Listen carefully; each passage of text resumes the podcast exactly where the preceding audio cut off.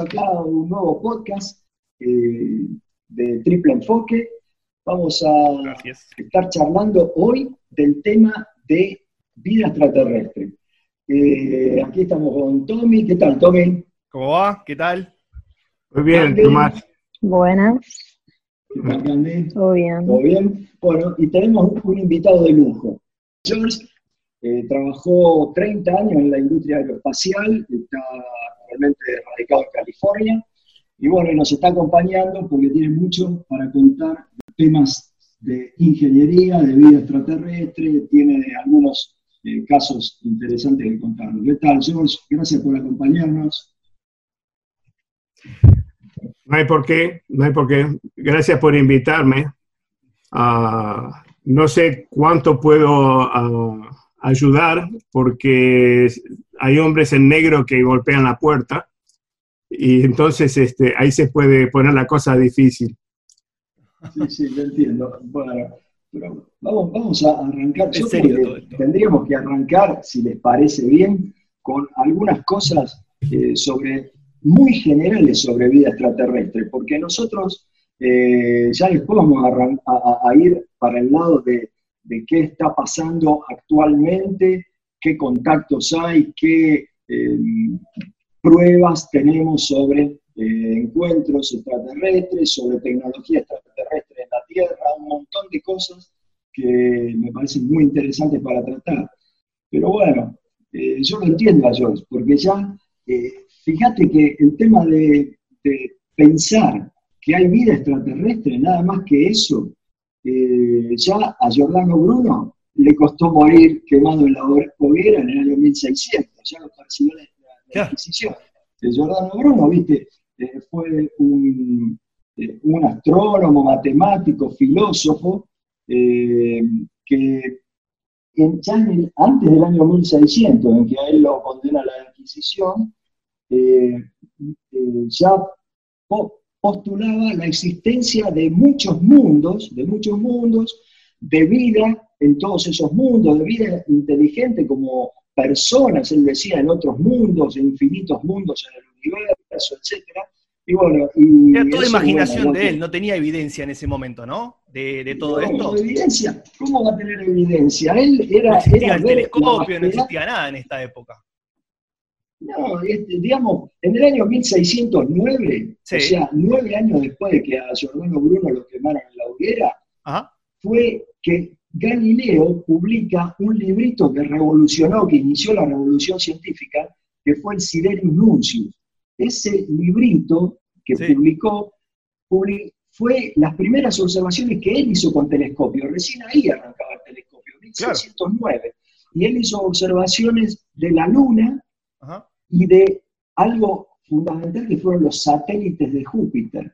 Él vio que había satélites girando alrededor de Júpiter. Entonces, ¿qué pasaba? No está todo girando alrededor de la Tierra. La Tierra no es el centro del universo, hay cosas que giran alrededor de otro planeta. Bueno, y ahí fue donde eh, empezó la revolución. Una sociedad tan distinta a la de hoy y, bueno, sufrió las repercusiones de la, del, gobierno, quizá, ¿no? O de la poder, del poder en, ese, en esa época. Ahora, ahora ¿cómo, son las posiciones de, de, la gente que tiene el poder a medida que pasa el tiempo? ¿Y cómo es hoy en día, digamos, qué, cuál es la posición, cómo ha cambiado el gobierno, ¿no? Frente a la vida extraterrestre hace, no sé, 30 años, 40 o hoy en día? ¿no? desde, hace, 70 años es todo secreto. Claro. Y les cuesta muchísimo, muchísimo guardar los secretos porque ya hay millones de casos donde ya no se puede discutir más. Por eso el Pentágono eh, empezó a abrir hace ya más de un año eh, algunos reportes que ya no los pueden guardar, es, ya es, demasiado. Cuando tenés una... Perdón,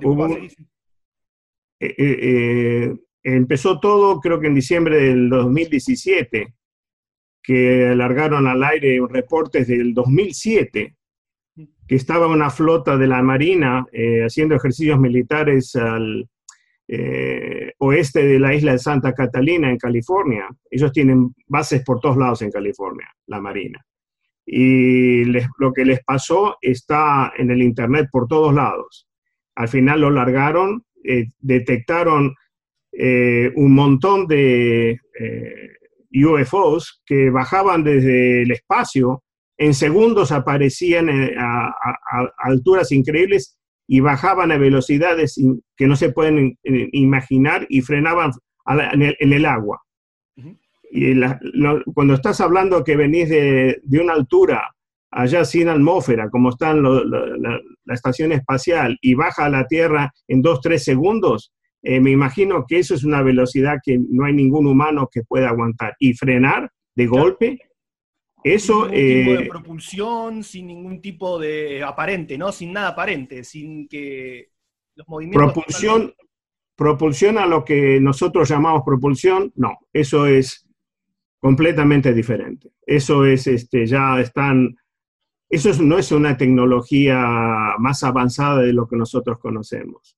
Eso, esta gente ha descubierto algo y como andan por el universo, por lugares que nosotros no tenemos idea, vaya a saber qué han descubierto y quizás realmente desaparecen de nuestro universo, están entre un, entre un límite entre un universo y otro.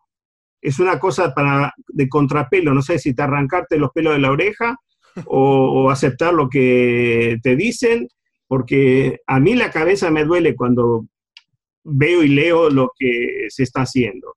Y yo había este, escuchado rumores de un elemento nuevo que habían encontrado cerca de lo, o, mismo con los, los, este, los restos que dicen que han encontrado de las naves, de, alguna nave.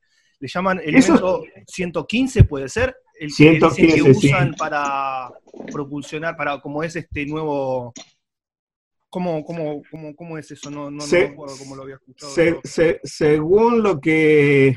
Ah, el único testimonio que hay eh, con más precisión es este de Bob Lazar, alguien ah, que fue, fue criticado por por años. Y ahora eh, dicen que él decía la verdad, que nunca negó decir que, era mentira, dijo que siempre era verdad lo que decía, pero le hacían al ridículo. Pero este, él es el único que pudo tener acceso y habló un poco de cómo funciona eso, pero él también no tiene la menor idea. Dicen que el material 115 es parecido al cobre y pero tiene una, eh, el 115 es muy inestable en lo que nosotros hemos encontrado acá. Hay que fabricarlo en forma artificial, no sé, en ciclotrones, no tengo idea de cómo hacen para obtener ese, ese material. Pero es, es un elemento transuráneo, es, es un elemento transuráneo, es artificial, digamos, acá en la Tierra no existe. No, habría que fabricarlo y saldría, es como fabricar antimateria.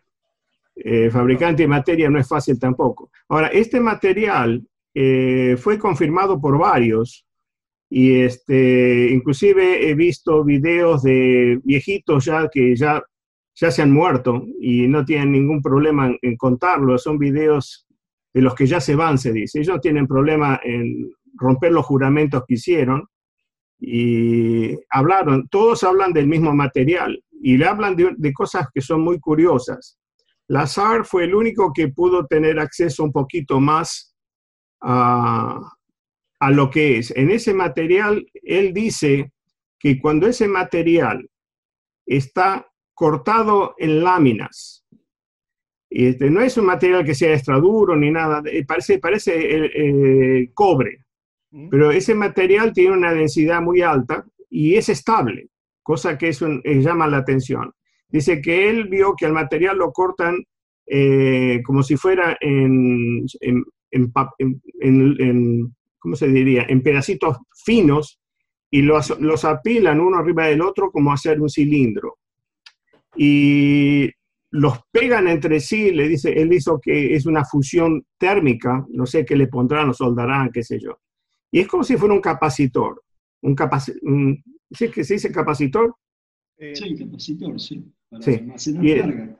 Sí, este, no, pues eso lo digo en inglés y se me, se me va el español. Está bien. Y, este, y después ellos dicen que a, ese mismo, a esa pila de discos en cilindro lo, mecanizan en forma de cono y lo vuelven a cortar pero en forma vertical. hasta que quedan triángulos.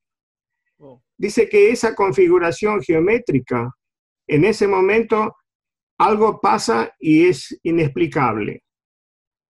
Es, esa, esa, masa eh, rechaza todo. Dicen que cuando tenés ese, ese, ese triángulo, vamos a decirlo, pusieron, eh, hicieron un ejemplo nomás. Dice, lo ponía una mesa dentro de una, de una capa, de una bola especial que le habían hecho, que yo. Dice que cuando te acercas te, te, empuja hacia afuera, te rechaza. Sin ninguna carga. Una especie, de, una especie de antigravedad sería. Sería, sería una, sí, una fuerza de repulsión. Ahora, si es antigravedad, no lo sé, pero es repulsión porque no sé si se proporciona a la masa. Tiene, dice que es proporcional a una geometría de ese, esa, ese, de ese elemento. No tiene nada que ver la cantidad ni nada, es la configuración geométrica. Y eso es, es para arrancarse los pelos. Aparte, pensemos una cosa, que Bob Lazar eh, trabajó en la década del 80 en un área muy especial dentro del área 51 que se llamaba área S4 lo llevaban desde el área 51 a ese sector especial y había muy poca gente que tenía acceso a ese sector y, a ver ese tipo de tecnología. Cuando en 1989 Bolazar revela esto que está contando George, eh, lo empiezan a perseguir, lo desacreditan totalmente y directamente él eh, tuvo que hacerse a un lado y desaparecer por casi 20 años hasta que ahora actualmente, después de, de mucho tiempo, pudo volver y volver a hablar de estas cosas. La desclasificación. A una apertura, ¿no? A una especie de apertura que ahora con todo esto. Sí, mucho no se quiere meter ya porque la pasó mal.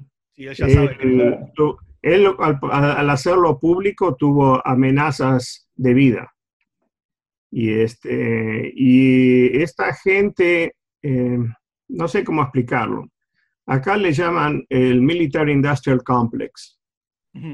Quiere decir que es un complejo militar eh, industrial que desde la época de Truman se abrió, se abrió del gobierno de Estados Unidos. Es una entidad que trabaja con la CIA.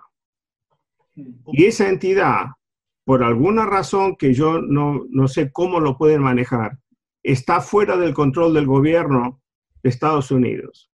Y eso es un problema aquí dentro. Hay un montón de videos y del pasado de cómo eh, hubo ese conflicto.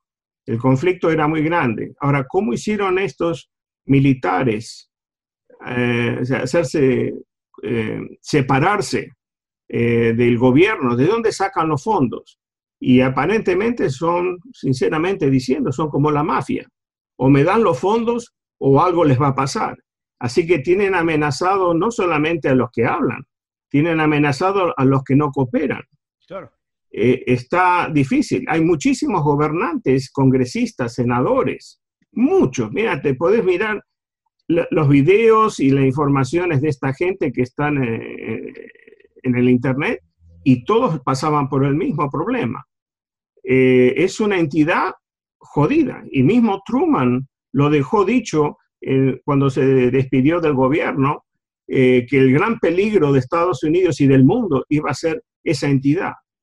Y esa entidad se agregó a algunos otros países, creo que son Canadá, Gran Bretaña, Francia y no sé, creo que hay dos más, no Rusia, ni Rusia ni China. Eh, pero quién sabe, con estos, lo que tienen bajo tierra, es cosa de no creer.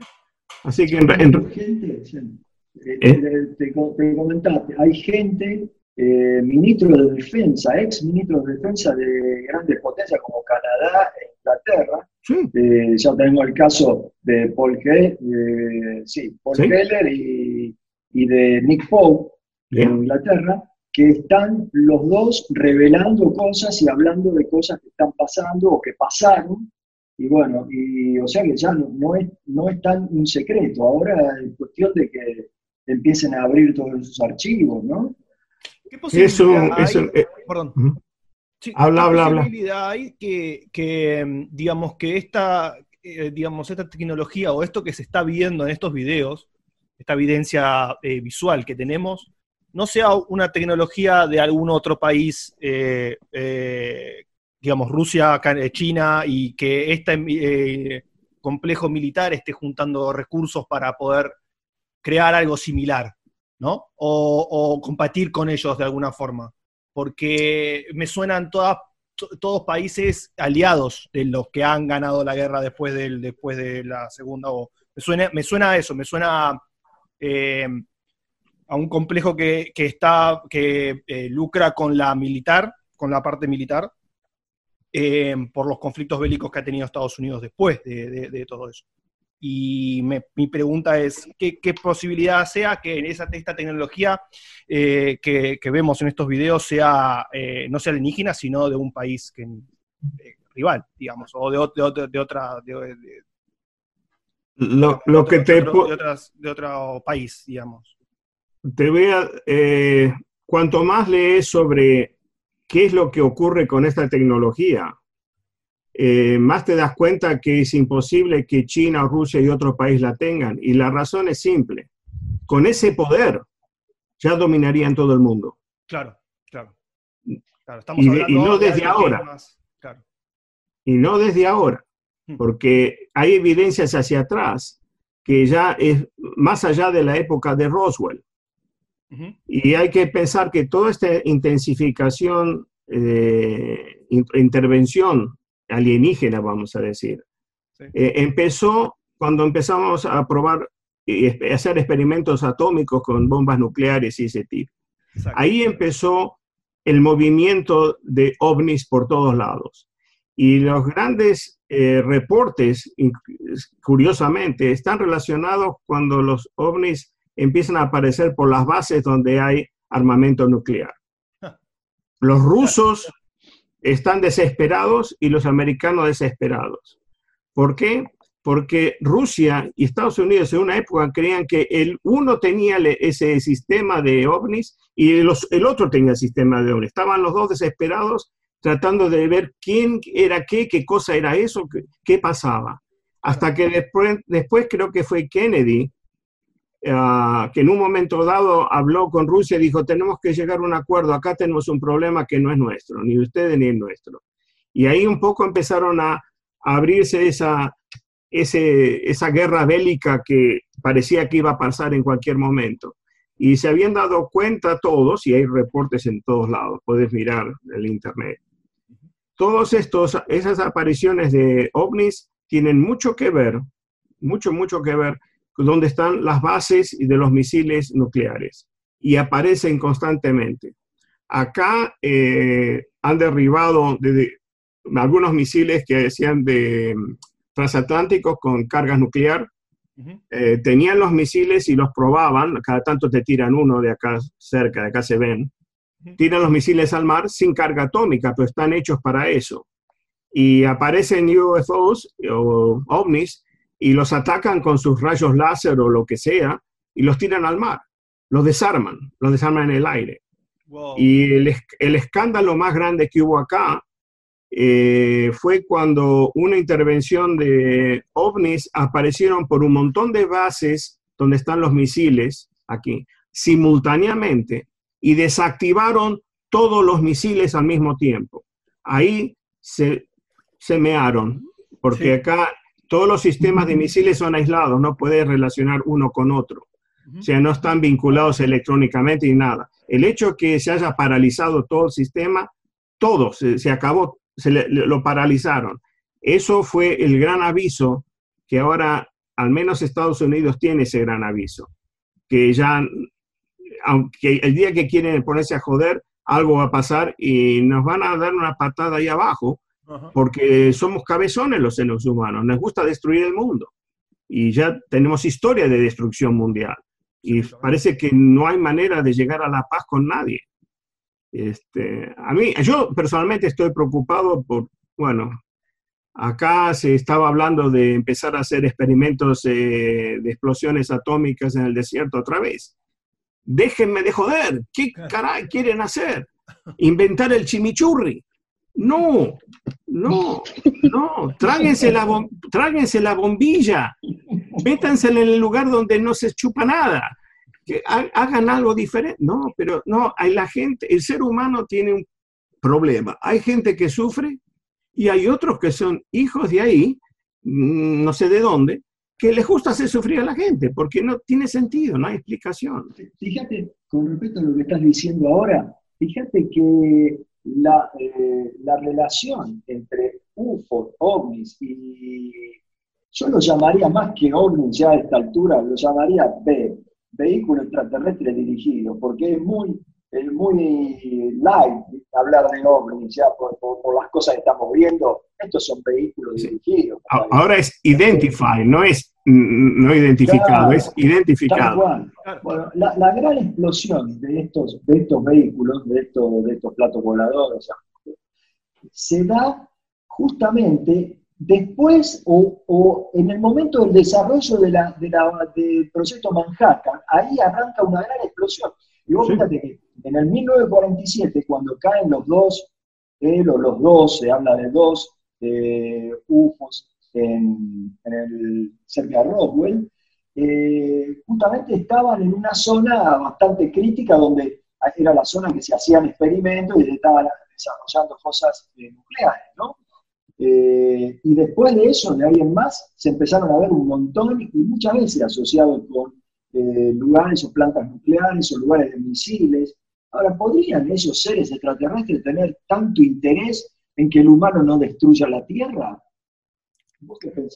Yo, pienso que si ellos, yo pienso que estos, esta gente o estas razas, no sé cuántas serán, ya sabían que este planeta existía de hace millones de años. Con la tecnología que tienen, no se puede decir que nos descubrieron ahora. Ya sabían que esto estaba acá. Y aparte hay cosas curiosas, la naturaleza acá es como tiene, como fue como plantada. Tenemos épocas eh, prehistóricas que especies desaparecían y volvían a aparecer, pero las nuevas no eran igual que las de antes, eran, eran diferentes. Y siempre hay como una, una recuperación. Sí, acá nosotros decimos Darwin, evolución, y qué sé yo, bueno, ah, yo tengo un problema con la evolución. Yo nunca he visto un mutante que sea más inteligente que yo. Y bueno, algunos están en el gobierno, pero no hablemos de eso. este, pero... Los, que sean más inteligentes, no sé. ¿eh? La, la, mutación, la mutación es muy raro que genere una especie nueva con cierto beneficio superior a lo que ya está. Este, yo te mandé un video, eh, Enrique, para que lo, a ver si lo pueden conseguir eh, sobre eh, Unlocking the Mysteries of Life. Te mandé el link ahí. Ese video tiene... Ese video es fundamental. Son científicos que se juntaron para algo y descubrieron algo que la vida en sí es uno de los grandes misterios que no, nos tenemos que sacar el sombrero con, con respeto. Estos son científicos, doctores, bioquímicos y, todo eso, hasta filósofos, se juntaron porque tenían un problema. Dice, la vida no puede evolucionar sola, es contra natura.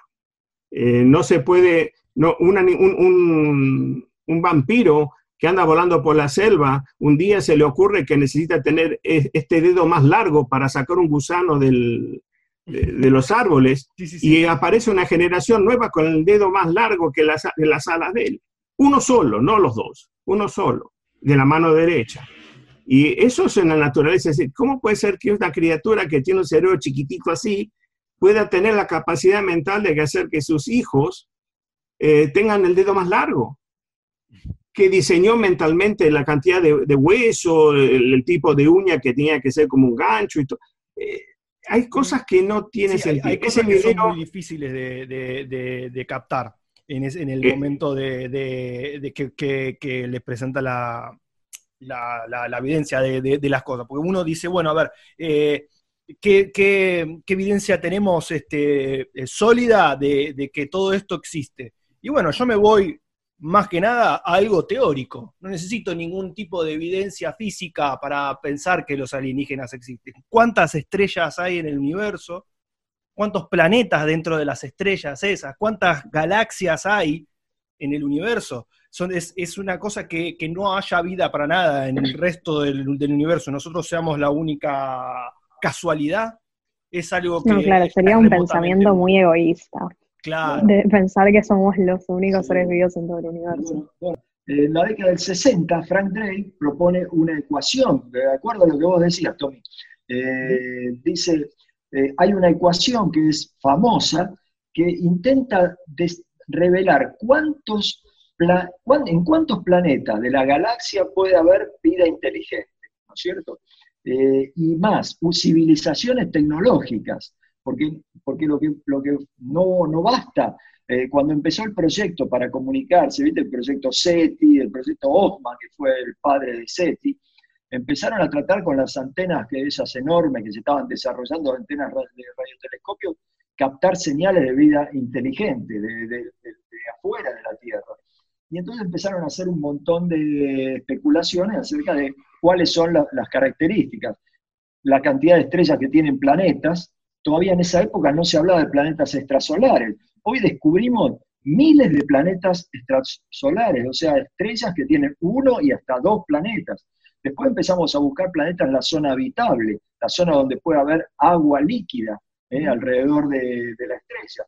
Bueno, un montón de, de esos parámetros que estaban en la ecuación de Drake.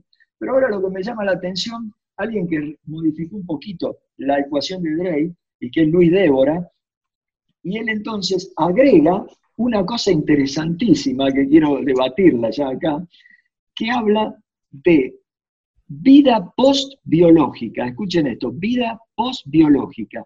O sea que no solo que una civilización inteligente podría haber desaparecido, pero haber dejado máquinas con inteligencia artificial que sigan realizando algunas tareas, incluso de comunicación. Una cosa muy, me pareció muy llamativa esto de la vida postbiológica, hablar de inteligencia artificial que deja una civilización. La civilización ya no existe más, esa civilización tecnológica, pero dejó sondas, dejó cosas. Hay que ver si una de esas sondas que mandamos nosotros de las Pioneer o las Viking no nos sobreviven también un poco hay que ver qué va a pasar si dentro de un millón de años, no sé cuánto, se encuentra una de esas sondas, cuando por ahí en la Tierra ya, no, no quisiera decirlo, pero ya hicimos explotar todas las bombas y quedó en la nada la, humanidad. Bueno, capaz que una de esas sondas no sobrevive. Y ven esos dibujitos que mandaba Carl Sagan, ¿se acuerdan? Que, y dicen, uy, ¿esto de dónde vendrá? Y bueno, de una civilización extinguida. Es muy interesante eh, lo que decís, vida post, este, biológica, porque eh, sin este, irnos muy a lo, loco loco o sea, acá hoy en día Elon Musk está haciendo eh, Neuralink, o sea, está haciendo un sistema para tener un microprocesador en la cabeza y poder comunicarnos con él. O sea, mm. quizá ese es el futuro, la vida eh, de, los humanos eh, modificados por la tecnología, ¿no? Y que en, un futuro nuestra conciencia la subamos a la compu y ya sea algo que es totalmente digital o, digamos de... Eh, no es más biológico, quiero decir, ¿entendés? O sea, imagínate imagínate una, una, raza que, haya evolucionado en, ese, en, ese, en esa dirección también sería algo, algo, algo muy loco, muy interesante. El, único, el único tema que hay que acordarse, desde luego, de que hay información para morirse. Yo tengo ya 70 años y no me alcanzan los días ni las horas para leer todo lo que hay para leer. Ah, yo cuando estaba en la universidad, en los años 70, nunca, nunca me imaginé teléfonos celulares, las computadoras que hay hoy día, la televisión de plasma, los aviones que hay y que nos llevan a todos lados, la tecnología. Yo trabajé en esa tecnología de los aviones, de las turbinas, eh, de los sistemas de, tren de aterrizaje y de todas esas cosas, trabajé. Y vi que había una evolución año por año en, materiales, en aleaciones y un montón de cosas. Hay una constante evolución, hay una creación. Pero hay un factor que es importante la creación viene en base a una necesidad de una persona con conciencia. una computadora no sabe cómo mejorarse a sí misma. Y han buscado, le han buscado, a, dice, oh, sí, esta computadora aprende sola. Mm, que no se empujen. Hay computadoras que juegan al ajedrez, pero todo lo que saben del ajedrez es porque se lo han dado antes. Le pones un plan nuevo a la, la computadora que juega al ajedrez o un método nuevo y ahí se, se traba, porque la sacaste de lo que ya aprendió. Eso, eso, eh, la computadora no es un ser vivo, es un ser inteligente. Ahora, inteligente y, estar vivo es una cosa diferente.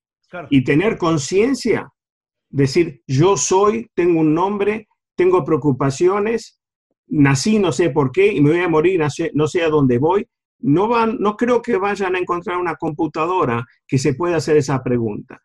Que podamos tener un día la cabeza trasplantada en, un cuerpo mecánico. Imposible, pero va a haber otro problema. Todo el, mecanismo que se va a agregar va a ser tan complejo y quizá más complejo que el cuerpo humano. Porque todo lo, que, todo lo que queremos hacer para arreglar el cuerpo humano en forma artificial, eh, te, desenchufaron y ahí se te fue todo. Sí, Aparte, tener en cuenta que el cuerpo humano, el cuerpo humano es, se regenera, el cuerpo humano se regenera permanentemente, se está arreglando y autorreparando permanentemente. Es una máquina impresionante, pero esto ya sería para otro tema. Ahora, yo lo que te quería hacer esta pregunta, porque estuvimos hablando de vida extraterrestre, de extraterrestre, de conexiones con las altas esferas de los gobiernos, etcétera, etcétera.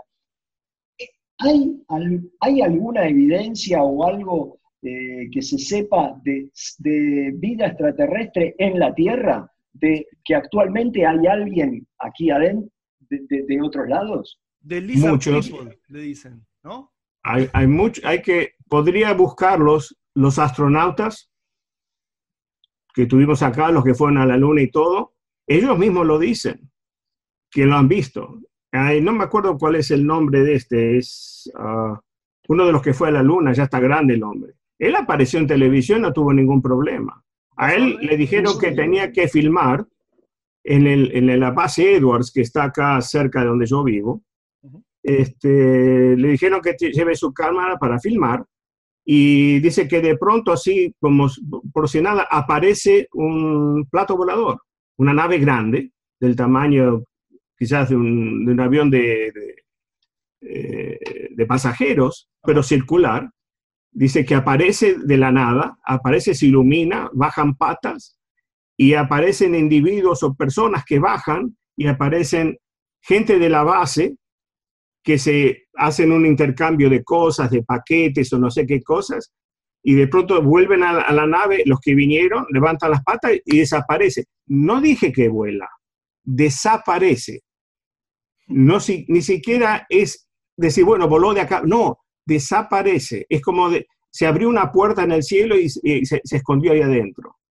Eso está hecho, está eh, eh, hablado por un astronauta que estuvo en la base, es un, era piloto él, y tomó la filmación, la llevaron, lo fueron a, ahí a las oficinas, trabajaron y dice, esto es información clasificada y no puede hablar por 40 años. Claro, el hombre ya está grande, ahora sí lo puede decir. Ahora, ese no, él no es el único, está lleno, lleno, lleno, lleno. Suben y bajan. Yo no sé si estoy en un lugar adecuado, yo estoy un poco cerca de, donde se mueven esas cosas. Este, yo, no, yo no puedo decir mucho de quiénes son y cómo son, pero que tenemos contacto, sí. Ahora, por ejemplo, apareció una serie en televisión que se llama el, eh, Skinwalker Ranch. Skinwalker es, eh, es un caminante con una piel de animal en la cabeza eh, y es un rancho que se llama así. Es porque está en el noreste de Utah y es una reservación india. Y curiosamente los indios tienen mucho conocimiento, los extraterrestres, y no tienen ningún problema con ellos. Si hablan, se comunican y para ellos es cosa de, tradición. Hace 10.000 años que los conocen, están en, las la culturas de ellos, son los hombres, la, gente de las estrellas, y ellos mismos dicen los indios que ellos vienen de las estrellas, no son de acá, los indios. Y, este, y en ese rancho han descubierto que hay algo muy raro y que puede ser que tenga millones de años. Aparentemente hay una base subterránea que genera energías completamente locas. Y están investigando en esa serie qué es lo que pasa ahí. Estuvo eh, la NASA metida, estuvo la Fuerza Aérea metida, estuvo uno privado que se llama Bob Bigelow, que se dedica a esas cosas, y en ese lugar, ellas, esta gente se volvieron locos. Hay una base abajo y han descubierto que está muy cerca de la superficie enterrada como si fuera una cúpula. Una cúpula que, por lo que midieron con radar de tierra, eh, tiene más o menos entre 100 y 150 metros de diámetro. Y es una cúpula. Y cuando quisieron, quisieron perforar para ver qué era, se encontraron que perforaban tierra, sí, pero a los pocos metros, creo que a los 11 metros, eh, el, el, perforador ya no seguía porque era metal y simbraba todo. Y curiosamente, cuando pasó eso, unas líneas de teléfonos que tenían, no teléfonos, de, electricidad, postes, se empezaron a sacudir como latigazos y no se movía la tierra, se movían los postes nada más. Era rarísimo. Y empezó a subir la radiación. Y las radiaciones que tienen han afectado a la gente, ha quemado gente y este, emite radiación, sale radiación de bajo tierra, muy grande. Y está Habitado, eh, eh, ¿Eh? ¿Estaría habitado actualmente eso? ¿Estaría en funcionamiento o es algo que quedó ahí de, por ahí de hace mil años? El sedimento tiene más de un millón de años. Quiere decir que lo que está ahí abajo es un sedimento estable y si miras desde arriba no, vas, no te puedes imaginar que haya algo así ahí abajo. Ahora con los métodos que hay, eh, descubrieron de que sí, hay algo. Hay, con radares que llaman Ground Radar, eh, descubrieron que sí, rebotaba la imagen y formaba una cúpula. Y encontraron inclusive un hueco, una grieta donde sale gas o aire, como si fuera de aire acondicionado, debajo tierra, donde no hay nada. ¿Cómo puede ser que salga gas de ahí? Y la radiación que sale es muy jodida. Ellos ya descubrieron que eh, a uno se le infló la cabeza por radiación, es como radiación del microondas. Y sale y las intensidades son tan grandes que no tienen lógica. Y este, no es lógica para cosa natural, pero eso no es natural. Ahora, según, según los indios de Navajo, y hay otras tribus en, el, en New México, hay una meseta que dicen que está toda perforada adentro, está toda cerrada alrededor, como si fuera un, cercado con torres de control y todo armados, que no dejan entrar a nadie. Ahora, uno no ve que entran y salgan cosas así normal, no, no hay calles, todo lo que entra entra por arriba. Y los indios dicen, oh sí, los helicópteros sin marca negros entran y salen, pero también se abren puertas y salen los ovnis. Entran y salen como con libertad absoluta. Y eso aparentemente es como una ciudad bajo, bajo tierra. Increíble. Y este, ahora, ¿por qué esa gente va a mentir? Para ellos es tradicionalmente la gente que los, los, hicieron. Ellos hicieron a los indios, los trajeron acá como quizás de un trasplante de otro planeta, los acomodaron ahí y adelante. ¿no? Y fíjate, eso, ese comentario deja mucho que pensar en la historia antigua. La historia antigua de los sumerios es muy interesante. Los sumerios... ¿Lazar hablaba de los sumerios, puede ser? Lazar, Lazar eh, Bob, Lazar ah, eh, lo relacionó con los sumerios o él hablaba de los sumerios también en algún momento? Eh, habló, de los, sí. habló de los sumerios porque hay algo ahí. La historia de los sumerios es muy, ah, ¿cómo te puedo decir? Hay que, hay que leerlo porque el tema es largo. los, los, Anunnakis eran, es una raza y una raza que viene de arriba, no, no es de acá. Y dicen que formaron al ser humano para como esclavos. Y eso quedó grabado ahí, por eso están en el Medio Oriente, en la Mesopotamia del Medio Oriente, están todos con los pelos parados y están todos enojados porque como esclavos del Dios, si ese Dios no es Alá, es un Anunnaki. Era un grupo y son gente jodida. Ahora, ese es el otro riesgo de decir, bueno, qué lindo, nos encontramos con unas civilizaciones extraterrestres que son todas benévolas. Aparentemente, no.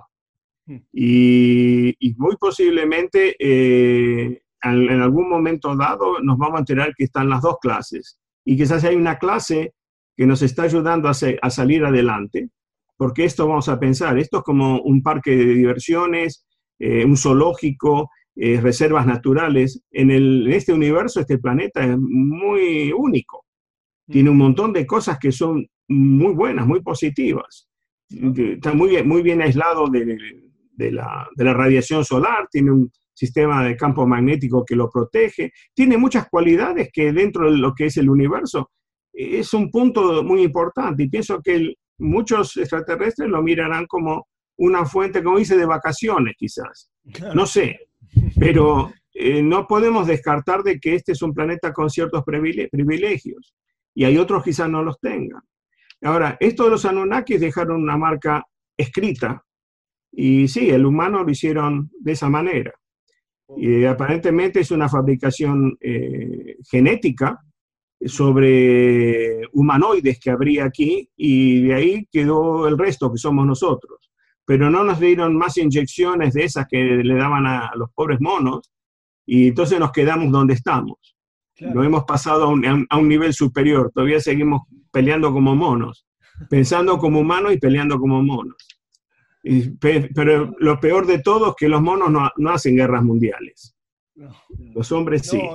Pero hay monos que te, muestran actitudes eh, humanas muy, muy reales. ¿eh? Eh, no, no, no, me hablo de, no, hablo de los gorilas, sino de los chimpancés. Los chimpancés pelean y hacen guerra como nosotros quizá sí, eh, con otros clanes, ¿no? Con, otro, con otras tribus, de, con otras tribus, digo, con otros grupos de, chimpancés se pelean y se matan sin razón, sin ningún tipo de razón aparente. Ah, bueno, hay, eh, territorio, esas cosas, pero, eso es natural. Nosotros lo hacemos porque tenemos unos hijos de la madre que les gusta tener el poder sobre otras razas, otros países, y van y revientan todo, y mandan a morir gente en honor a ellos. Eso es histórico, es nuestra historia. Sí, sí, sí. Napoleón, ¿qué, era Napoleón? Era, era, un loco. Mucho antes. Era un loco. ¡Ah, viva Napoleón! ¡Viva la France! ¡Viva la France! Ya está, ya está. Si vamos a hablar de locos en la historia, ya no, no podemos parar más. Ahora, yo lo que quiero, yo lo que quiero ahora, volviendo al tema que, que nos convoca, eh, si tenés ganas, esto, si tenés ganas de contar tu propia experiencia, la que me contaste a mí, que la verdad que fue alucinante lo que te pasó y cómo te dio vuelta la cabeza en un momento de tu vida. Si tenés ganas de contarlo. Ah. ¿No, sería mejor hacerlo en otro capítulo? Necesitamos otro capítulo más para eso. No, pero ahora no lo dejé con la, con la intriga. No sé, ¿cuánto, cuánto, queda de tiempo? Ah, vamos a decir, eh, en noviembre del año 98, no voy a entrar en todos los detalles del, del día, de, era una noche, salí a caminar casi siempre daba la vuelta por ahí, por el barrio a la noche, pues la parte más... Eh, es la mejor manera de caminar, cuando no, no, hay nadie y uno camina tranquilo y qué sé yo. Y, y eh, eh, para ponerlo en contexto, ¿dónde, dónde era? ¿Dónde, ¿Dónde, estabas viviendo en ese momento? Ah, eso es top secret. Top secret. Era en Estados Unidos, en un lugar X de Estados Unidos, no se sabe. Sí, sí.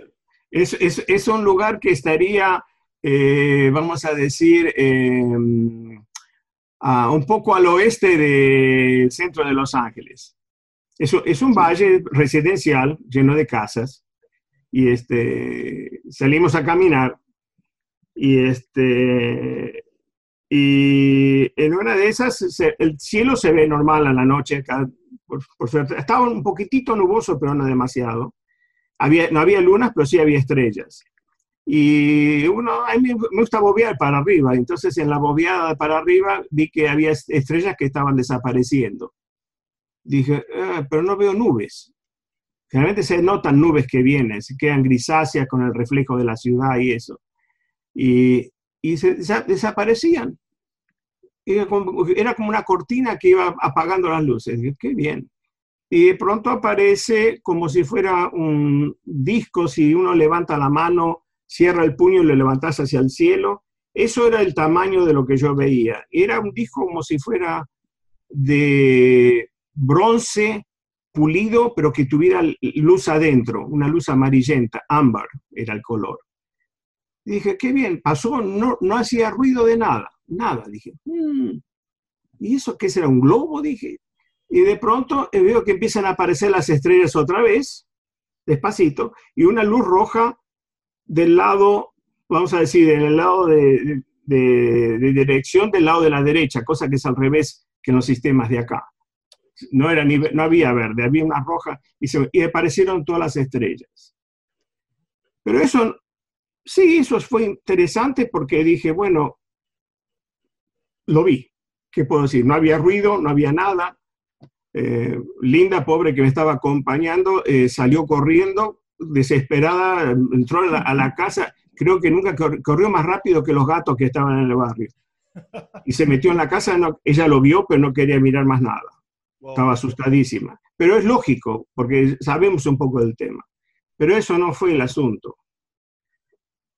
Eh, ¿Cómo se puede explicar cuando en segundos, en segundos, en mi cabeza se mete algo que me dejó como si hubiera ido a la universidad por cuatro o cinco años, por ejemplo, y todo lo aprendí en dos, tres segundos. se me llenó la cabeza de eso y no sabía ni qué hacer ni cómo manejarlo y lo único que pude hacer es empezar a escribir lo que había recibido y recibí el mensaje ese y lo recibí. Y lo escribí y sé que ya no, no es mi idea, pero no lo puedo decir, bueno, sí, es mi idea y no, sé, me se me metió en la cabeza. Ahora, ¿quién, cómo, por qué? No tengo idea. Quizás es un propósito más de futuro, es un propósito de influenciar a la raza humana. A mí me, me, me, lo metieron en la cabeza por alguna razón que no conozco. Y quizás no soy el único, quizás hay muchos más que recibieron el mismo mensaje. Pero el mensaje, eh, vos lo recibiste, Enrique, yo te mandé copia del mensaje. Ese, ese mensaje es a contrapelo. Es un mensaje que cuando lo miré, a mí me costaba aceptarlo, pero estaba tan metido en la cabeza y desde el año 98 jamás se me fue. Nada se me fue. Al contrario, dije, bueno, algún día alguien, esto fue una un shock mental y me dejó las neuronas cambiadas o me alteró. Eh, o te dio algo creatividad en el momento, una inspiración o algo. Más, que eso, es un cambio completo en cómo se ve el, universo. Es, ah, un, tema muy largo, ah, pero no, es sencillo de entender. A mí me interesa mucho eso, yo quiero, quiero saber más qué, cuál es el mensaje ese. Eh, bueno. Me dan ganas como de saber, ¿no? De, eh, Hace una cosa, Tomás. Esa pregunta que tenés en tu cabeza, deja que flote con mucha intensidad y salí a caminar. Ok, ok. Salí a caminar y a la noche mirá para arriba y si tengo una pregunta, ¿cómo funciona el universo? No, no, no, no es risa. Ustedes se ríen, pero ya sé, no es risa. Así se me metió en la cabeza. Puede que se te meta en la cabeza, puede que no porque no sé cuál es el plan de esta gente. Pero en realidad eh, se me metió eso en la cabeza y no me lo pude sacar, lo escribí, hice el paper que se le dice, la monografía. Exacto. Este, pues, desde luego que tengo copyrights, los hice en Nueva York, eh, por si alguno tenía alguna intención de publicarlo como de ellos, y lo desparramé a 25 universidades. Ajá para que no haya ninguna acción quizás de militar o de gobierno. Que no pueden decir, oh, usted sabe esto, lo vamos a meter acá en la jaulita, este va, va, a trabajar para nosotros. Digo, no, yo no voy a trabajar para nadie. Hay 25 universidades que saben lo mismo. Claro. Tienen un montón de genios ahí. Y si ellos no lo quieren entender, no lo ven o no lo entienden, no es problema mío. y, este, y nunca eh, recibí ninguna ningún comentario ni que sí ni que no. El único que me llamó la atención, y mira lo que es, el tema fue usado en una película con Morgan Freeman, el negro. La película se llama Lucy. Ah, sí, la vi. Sí, la vi. Muy buena. Muy, muy Pero fíjate, Morgan, Morgan Freeman recibió una copia, porque es, es un amante de la ciencia. Yo le mandé a él directamente una copia para que lea y se entere de lo que es el asunto. Y Lucy al final de la película, antes que ella se transforme en, un, en una cosa negra, ¿Sí? ella cuando les dijo a los, a los, eh, eh, a, los científicos que todo se reducía al tiempo, todo es tiempo. Todo es tiempo, no, no, hay ninguna otra cosa. El día que se... Cuando se, el, tiempo es lo que forma todo. Eso es lo que yo escribí y lo usaron en la película. Y Lucy lo hizo. Y cuando yo vi la película, no te digo, eh, tuve que cambiarme de los calzoncillos tres veces. Tres veces, ¿eh? Oh. No, dos, tres. este, ¿por, qué? Porque vi, por, vi el efecto. la ciencia ficción, sí, ella tomando los paquetes esos azules, ¿no? No era el asunto. Era el hecho que ella puso en una, en, en esa forma algo que es como que el universo se, unifica, se hace una sola cosa. Eh, es un poquito difícil para mí explicarlo, pero lo entiendo. Ah, el universo eh, es tiempo. Y el tiempo es, lo digo así, es una frecuencia muy alta que empuja a que todo esto exista. En el momento que la maquinita del tiempo para, desaparece todo el, el, tiempo es la energía y no al revés. No es la materia la que tiene la energía. No, es el tiempo la energía. La materia la manifiesta. Y porque todo, todo, todo, todo, todo lo que existe, como visible y todo, es, es vibratorio, tiene una frecuencia. Todo. Y uno puede preguntar, ah, ¿quiere una partícula sólida? No, vibra. Las partículas subatómicas vibran. Todo vibra, vibra, vibra. Y la energía es del tiempo. Ahora, ¿de dónde viene el motor del tiempo? Ah, mm, no sé, ya es mucho más que yo. Ahora puede ser que si existe un motor del tiempo, se pueden hacer motores chiquititos que manipulan el tiempo, entonces uno puede hacer movimientos exóticos. Claro, ahí se crea, ahí se generan todas las, este, se generarían, digamos, todas las, este, con esos movimientos exóticos, todas las, em, de lo que veníamos hablando en el, episodio anterior. Este... Eh, sí, estuvimos hablando sobre paradojas en el tiempo, creo que George ya estuvo escuchando un poco lo que estuvimos hablando en uno de los episodios anteriores, y bueno, eh, la, teoría, la teoría de George, eh, la teoría esa de George, o que le vino a la cabeza y que explotó en la cabeza de él, es muy intrincada, muy eh, completa, yo diría, es completa, eh, pero va en contra del establishment. A los, físicos y los científicos que adhieren a la teoría actual, a, las teorías físicas actuales, entonces siempre van a estar medio reticentes de aceptar o de, de, incorporar una teoría nueva y tan revolucionaria. Sería cuestión de analizarla a fondo, de estudiarla a fondo y este, yo durante muchos años, George me estuvo mandando cosas y paper y estuvimos hablando y, a mí me gusta, a mí me gusta. Pero bueno, eh, es una, teoría que es, complicada y hay que, hay que entenderla, pero la base la explicaste muy bien, la base es todo tiempo. Tiempo, energía, son dos variables que incluso en la física convencional de cuántica están, son dos variables que se dice son dos variables conjugadas que cumplen el principio de incertidumbre de Heisenberg. Están unidas por ese principio de incertidumbre. Tiempo, energía. Cuando una, una violación temporal ¿eh? que se pueda producir es debido a una imprecisión en la medición de la energía y viceversa. Bueno, esa relación este, existe, bueno, y, él la explota al, máximo, digamos, en la teoría de George. Y bueno, es genial. está muy porque, porque es verdad que dice que va en contra, porque yo lo que tengo, lo, poco que, conozco yo sobre, sobre que me hablan de, tiempo, es, es Einstein, es tiempo y espacio es lo mismo, así como eh, la energía, mm, eh, la electricidad, el electromagnetismo son dos fuerzas distintas que vemos unidas al mismo tiempo funcionando. Eh, es lo poco, lo único, eh, digamos, lo, más poquito que puedo tocar, digamos. Me escucho a Einstein. Eh, pero, pero claro, es que, es que hablemos este, de, de, Einstein en el momento de él presentar la, teoría de él. Todos pensaban que estaba loco lo que estaba diciendo. Al Por mucho tiempo. Tienden, tienden a, tiende, se tiende a, a, juzgar a lo que está eh, presentado, a lo nuevo, ¿no? A lo que.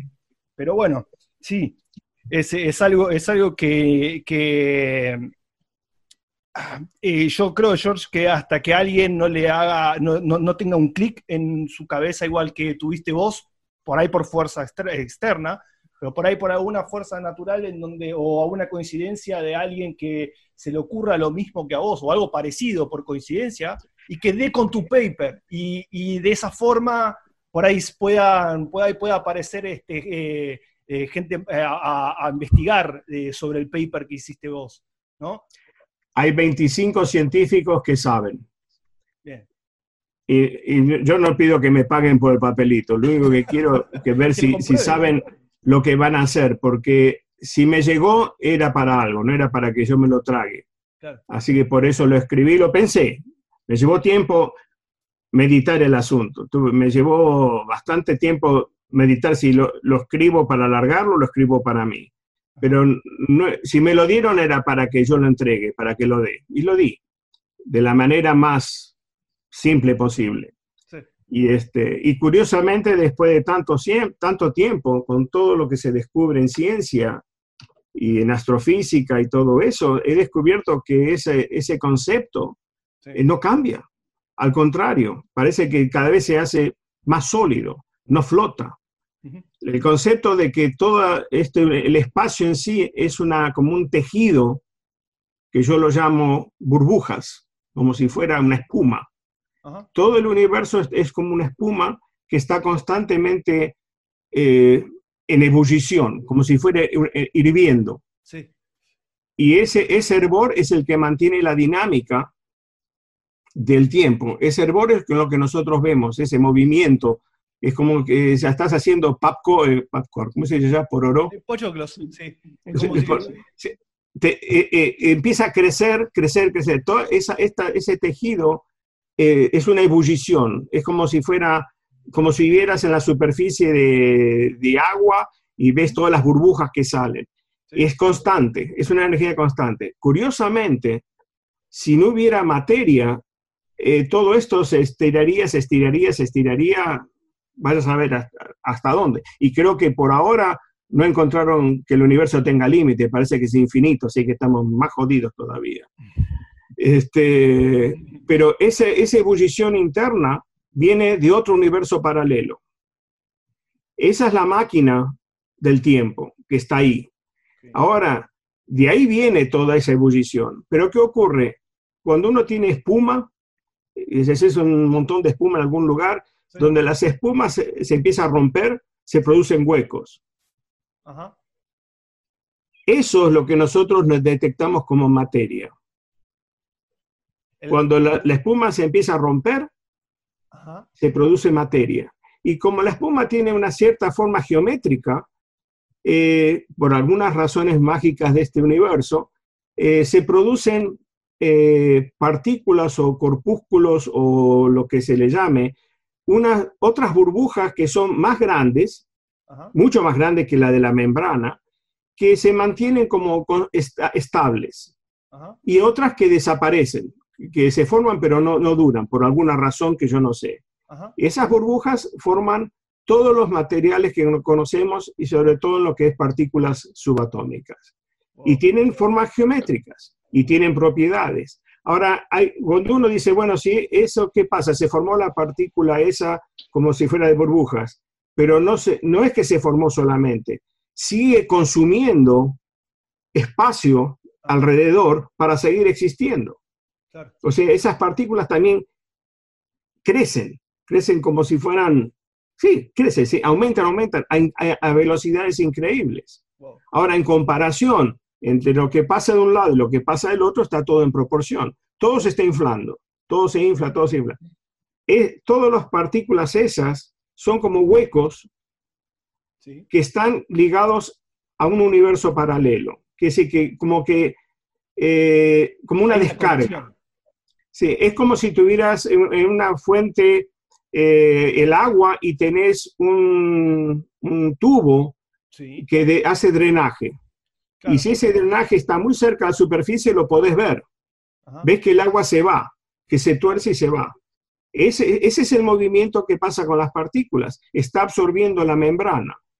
Es un drenaje. Ese drenaje va a otro lado, va a otro universo, que está a una energía diferente a este. Este está más alto que el otro. Ese se va drenando. Y está todo así. Sería como si fuera un tejido poroso donde se va consumiendo y se va de un universo al otro. Esa, esas partículas tienen un, un concepto que para nosotros parecería, le llamamos partículas, realmente son huecos, son huecos de las cosas que se van.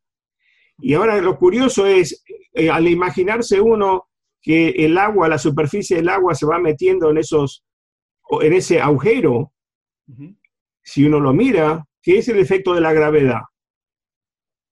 Y sí, es eso, es, es, es, es, este, como, como una fuerza que, cuando hay mucha materia junta, se, va. Como si fuese claro, sí. Se, chupa el espacio. Entonces uno que está flotando en el espacio, te chupa. Claro. Así que, así que todas las partículas son chupones. realmente es interesantísimo todo, toda la, la, teoría, es interesantísima. Ya, digamos, ya estaríamos pasado de tiempo porque ahora tendríamos que hablar un capítulo entero sobre toda la teoría de esta y toda la, desarrollo y la expresión que hizo es, muy largo para explicarlo en, unos minutos. Sí, pero bueno, podemos seguirlo en otro capítulo. Como lo presentó George, claro, eso lo podemos seguir en otro, en otro episodio. Me parece muy piola como presentó, como hizo la introducción de, de la teoría y de dónde surge, ¿no? Y surge todo a partir de un contacto, de un encuentro, de un, de un, encuentro cercano, algo que él tuvo y a donde empieza a surgir todas estas ideas en el, la cabeza. Bueno, qué increíble historia. Parece eh, bastante increíble, sí, una historia muy linda. Yo, la verdad, George, bueno, te agradezco y, te agradezco. sinceramente, sinceramente, y Enrique, yo te lo dije, no quería hablar de este tema por años. Wow. No, no, ya sé, ya, sé, por eso te agradezco.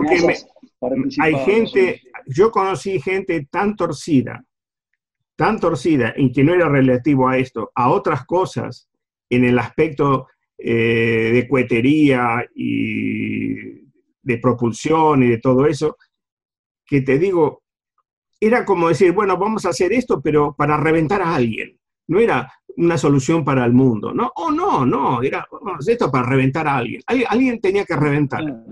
Y eso es un... Salvarnos nosotros y ni siquiera salvar, era reventar, eh, eh, reventar a la, a, la, competencia, por ejemplo.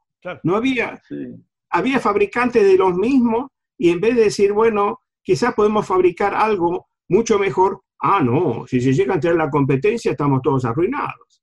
Escúchame, a mí me, a mí me robaron una patente. Sí. hice el motor cohete más chiquitito que existe en la historia y es eléctrico. Hice un motor cohete. Lo hice para que sea económico, lo hice para que sea fácil de hacer, porque tenían unos que eran, eran parecían máquinas de relojería. Es el, es el tamaño de un reloj, un poquitito más grueso, un reloj pulsera. El cilindro, el, es un poquito más o menos de dos centímetros de alto. Ese era el motor cohete que yo había hecho. ¿Y qué pasó? Oh, muy lindo, eh, hice la patente y después vinieron mis jefes de la compañía y me decían, bueno, eh, eso tiene que pasar a nuestro nombre porque usted lo hizo cuando usted estaba trabajando con nosotros. Y dije, no, yo lo hice cuando estaba en mi casa. La gran Zuckerberg quisieron hacer conmigo. Y, qué pasó? Eh, bueno, me dieron tanta vuelta que me hicieron una amenaza. Oh. Y entonces me di, esa fue la primera vez que me encontré con la triste verdad de que, ¿por qué? Dice, porque eso, eh, el NSA, el, National Security de acá, que decía, este, hicieron, este, lo vieron, vieron la patente y el gobierno se hizo cargo. No el gobierno, la Fuerza Aérea. La Fuerza Aérea se adueñó de la patente y no dejaron ni que mis empleadores la usaran. Así que en realidad dije, ajá, jódanse ahora. Yo no la tengo y ustedes tampoco. Y así, ahora yo sé que se usa en satélites, no sé quién la fabrica, quién fabrica eso, no es una cosa del otro mundo, era la idea. Era una idea y, aparentemente funciona. Los, los satélites necesitan eh, motores muy, chiquititos para ah, orientarse y esto era el ideal. Quizás haya alguno que inventó algo mejor, pero no, no tengo idea. ahí tengo, lo tengo colgado ahí. Ahí se ve. Hola, patente. Lo tengo ahí. Y este...